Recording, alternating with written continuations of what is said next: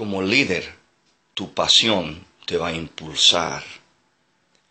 No todos los días de la vida van a ser iguales. Hay algunos días que van a ser poco difíciles, otros días no tan difíciles y algunos días muy excelentes. Entonces realmente no es una gran cosa tener una pasión cuando todo va bien, pero cuando no todo va bien, ese es cuando tu pasión, operando en tu don, operando en lo que te impulsa por adelante, es súper necesario. Esa no es una fuerza sobrenatural, esa es una decisión que uno toma como líder, que es tiempo para impulsarme por adelante porque estoy viviendo por algo más grande que a mí mismo. Estoy viviendo con una visión en que estoy apasionado a alcanzar.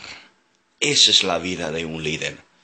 La pregunta de hoy es, ¿qué me apasiona?